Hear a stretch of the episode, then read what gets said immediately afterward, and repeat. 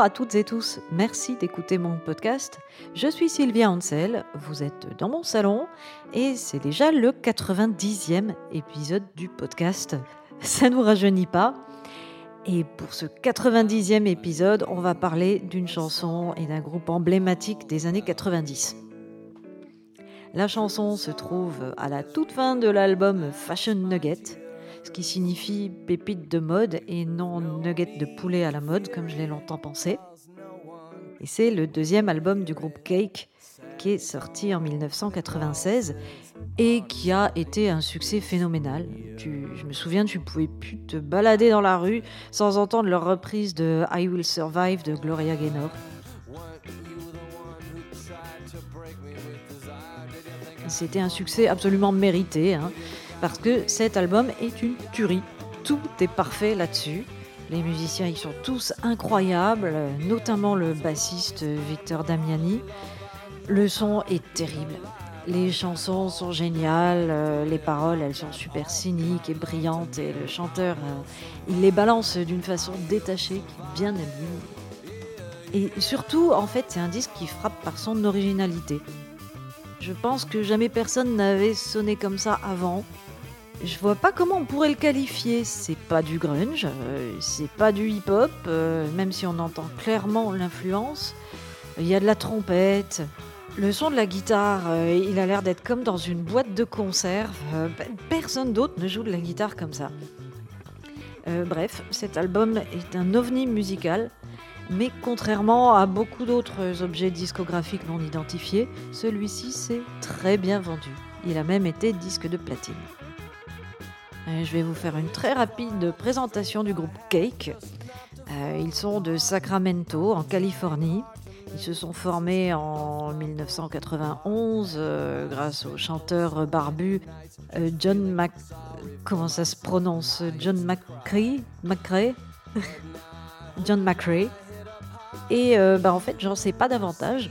Donc si vous voulez plus de renseignements, ben, allez sur Wikipédia parce que moi, euh, bizarrement, alors que j'adore Fashion Nuggets, je n'ai jamais eu la curiosité d'écouter les autres albums de Cake, euh, ni d'aller les voir sur scène, euh, ni de me renseigner sur les membres du groupe et leur vie.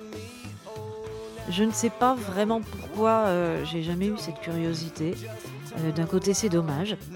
Et d'un autre côté, je me dis que ça me laisse des choses à découvrir pour mes vieux jours. Pour ceux qui ne le connaissent pas ou pour vous rafraîchir la mémoire, on va écouter un petit extrait de cet album merveilleux.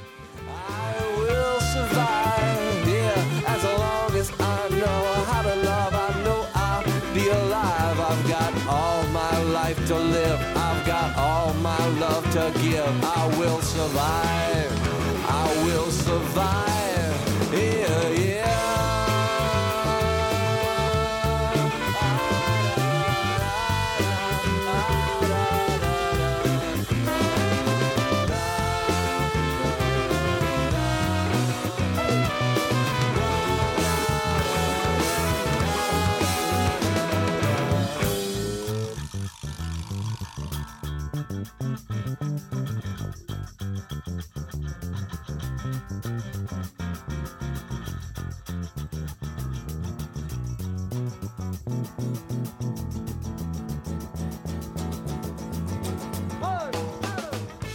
la chanson dont on va parler, Sad Songs and Waltzes, qui clôt l'album, c'est en réalité une reprise.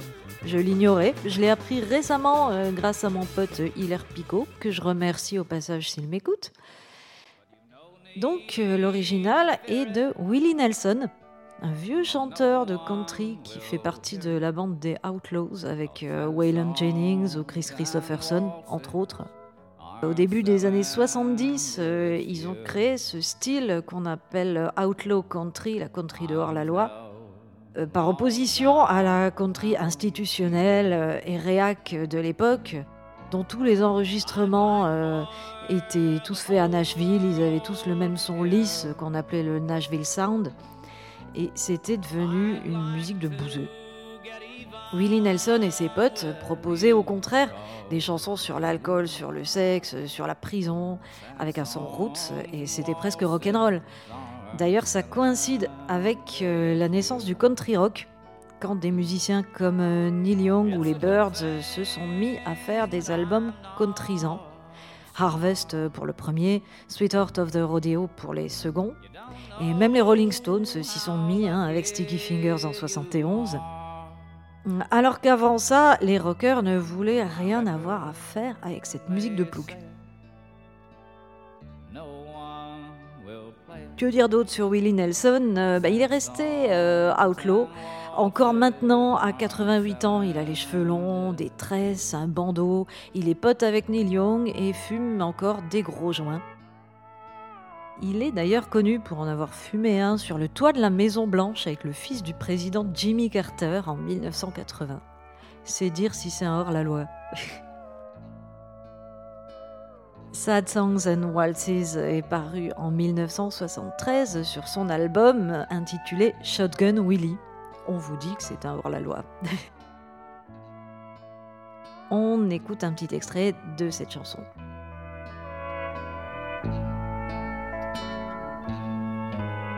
Well, it's a good thing that I'm not a star.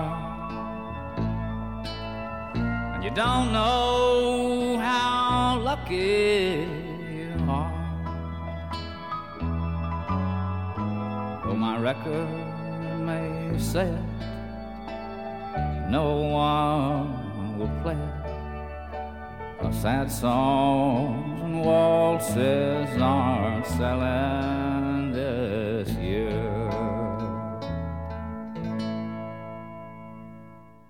je me souviens de la première fois que j'ai porté attention aux paroles.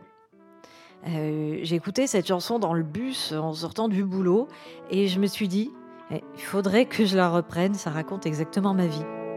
I'm writing a song all about c'est un mec euh, qui dit à son ex qu'il est en train d'écrire une chanson sur elle. Une chanson où il va raconter à tout le monde comment elle l'a trompé pour se venger. Il y a d'ailleurs une très belle rime avec I'd like to get even with you because you're leaving. Mais bon, d'un autre côté, euh, son ex euh, a pas tellement besoin d'avoir peur parce que personne ne va écouter cette chanson. Cette année, les chansons tristes et les valses ne se vendent pas. Alors pour info, la valse, euh, pour, ceux qui l'ignoreraient, hein, c'est pas seulement une danse, c'est un morceau de musique rythmé en 3-4. Euh, genre ton ton ton ton ton ton comme c'est le cas de beaucoup de morceaux country. J'ai aussi quelques valses dans mon répertoire, j'aime bien. Dans le refrain, le chanteur ajoute C'est une bonne chose que je sois pas une star, tu sais pas la chance que tu as car même si mon disque le dit, personne ne va l'écouter. Voilà pourquoi j'ai tout de suite pensé que c'était l'histoire de ma vie.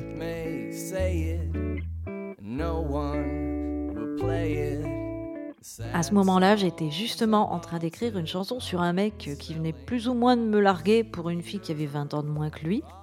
C'est un grand classique des quadragénaires. J'imagine qu'inconsciemment, il recrute une jeunette qui pourra les soigner quand ils seront vieux et malades. Euh, et puis, il faut dire que c'est plus facile d'impressionner une nana de 20 ans qu'une femme qui a l'expérience de la vie. Bref, on va pas parler des choses qui fâchent. Je n'ai jamais terminé ma chanson. Elle n'était pas terrible. Et puis, de toute façon, personne ne l'aurait entendue, vu que, contrairement au disque de Willie Nelson euh, ou de Cake, mes albums à moi ne se vendent vraiment pas. Bon, j'espère quand même que celui qui se prépare va se vendre un peu mieux que les deux premiers même si dessus il n'y a aucune chanson où je dis du mal d'un ex. Je fais une petite parenthèse euh, sur ce que ça fait d'avoir une chanson qui parle de soi. Il y a Courtney Love euh, qui évoque le sujet dans Boys on the Radio sur l'album Celebrity Skin de 98. Dans une interview, elle racontait qu'un jour, elle a allumé la radio et elle a entendu à la suite trois chansons qui parlaient d'elle. On imagine qu'il y en avait une de Nirvana, une de Billy Corgan et la troisième, ben, j'en sais rien. Il faut dire que c'est pas les amants musiciens qui manquaient à Courtney Love. On la qualifiait souvent de groupie, euh, comme si elle courait délibérément après les rockstars, alors que bon, bah, quand t'es musicienne, euh, j'ai envie de dire coucher avec les musiciens, euh, c'est comme coucher avec le magasinier quand t'es caissière. Hein. Tu prends ce que tu rencontres dans ton quotidien. moi-même, qui ai eu quelques aventures avec des collègues songwriters, j'ai eu, à ma connaissance, deux chansons qui parlaient de moi. Mais vous ne les connaissez pas, car elles ne sont jamais parues sur des albums. C'est une belle mise en abîme. Euh, j'ai même pas fait exprès en plus. Euh, la première, euh, elle s'appelait Pretend Not to Suffer. Je fais, je fais semblant de pas souffrir. Et c'était après ma rupture avec le guitariste de mon premier groupe. Et du coup, comme le groupe continuait, eh ben, je jouais de la basse dessus. Et les paroles étaient pas très gentilles pour moi, de ce que j'en ai compris mais euh, il marmonnait un peu en les chantant euh, pour pas que je comprenne, alors c'était difficile. Et par la suite, euh, il a gardé la chanson et le titre, mais il a modifié les paroles pour en faire une chanson sur le Tour de France, parce qu'il était fan de cyclisme. voilà. et l'autre chanson, elle s'intitulait Caress Me et disait Caress me, you will never possess me. Et bon, c'était pas spécialement sympa pour moi non plus. Mais euh, n'empêche, ça m'aurait fait bizarre de l'entendre à la radio, genre euh, pendant que je faisais mes courses. Quoi qu'il en soit, je trouve que l'idée de Sad Songs and Waltzes, euh, faire une chanson pour parler de, ça, c'est tellement génial. J'ai été bluffé, c'est brillantissime. Et c'est pas étonnant que Cake l'ait reprise, parce qu'elle cadre parfaitement avec le style de parole de John McCree. Donc, euh, on arrive à la fin de ce podcast et dix ans après l'avoir envisagé euh, dans le bus, j'ai finalement enregistré une reprise de cette chanson dans mon salon. La voilà.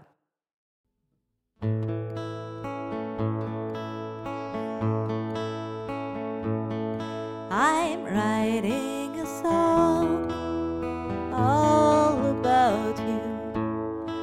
A true song, as real. my tears.